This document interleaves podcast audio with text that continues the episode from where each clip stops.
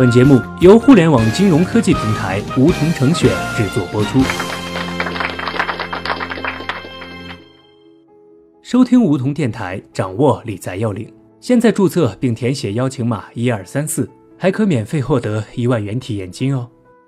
银行理财通常是我们资产配置时的重要组成部分，低风险抗通胀，买银行理财几乎等同于买份安心。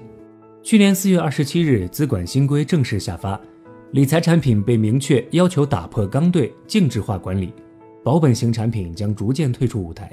目前文件已下发一年，银行正在逐步执行中。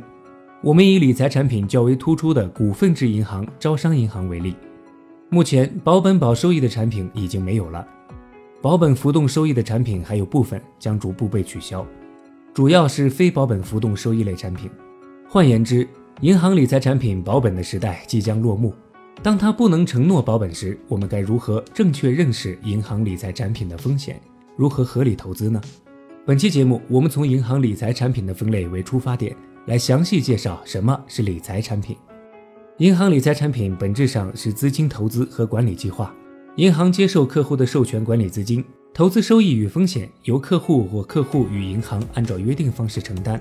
本期节目不讨论银行代销的理财产品，只讨论银行本身发行的理财产品。鉴别方式是购买时是否能够给出一串以 C 字母开头的理财产品等级编码。代销产品的实质多为保险或信托。发行人不是银行，银行也不对产品进行担保负责。银行理财产品有许多分类方式，可以按风险属性分保证收益和浮动收益类型，按产品存续状态分为开放式产品和封闭式产品，将发行方式分为期次发行和滚动发行。我们主要讨论按投资方向的分类，以便于我们更好地理解买到的理财产品到底是什么。根据产品投资方向，可大致分为固定收益类理财产品。现金管理类理财产品、国内资本市场类理财产品、代客境外理财类产品、结构性理财产品、固定收益类理财产品可分为债券型、信托贷款型和票据型。具体来说，债券型是以国债、金融债、央行票据、高信用等级企业或者公司债等为主要投资对象，产品结构期限固定，投资风险较低。不同的债券风险也不同，国债安全度最高。这一类的理财产品收益稳定，期限固定，风险较低。信托贷款型以信托贷款为投资对象，信托贷款是指信托公司受银行的委托，将资金按照指定的要求发放贷款，并负责到期收回贷款本息。银行负责发行和产品到期后向客户支付本金收益。这一类的理财产品期限固定。预期收益可准确测算，收益一般较高，但需要承担一定的投资风险。票据型理财产品投资于已贴现的银行承兑汇票，收益固定，低风险。接下来讲第二类现金管理类理财产品，此类产品广受客户欢迎，大多可以随时变现，流动性近似于储蓄，申购和赎回交易都很方便。它的主要投资对象为国债、央行票据、债券回购以及高信用级别的企业或者公司债。具有投资期短、交易灵活、收益较活期存款要高一点的特点，主要作为活期存款的替代品，用来管理短期闲置资金。第三类，国内资产市场类理财产品，主要投资于国内上市交易的投资品种，包括股票、开放式基金及交易所债券等。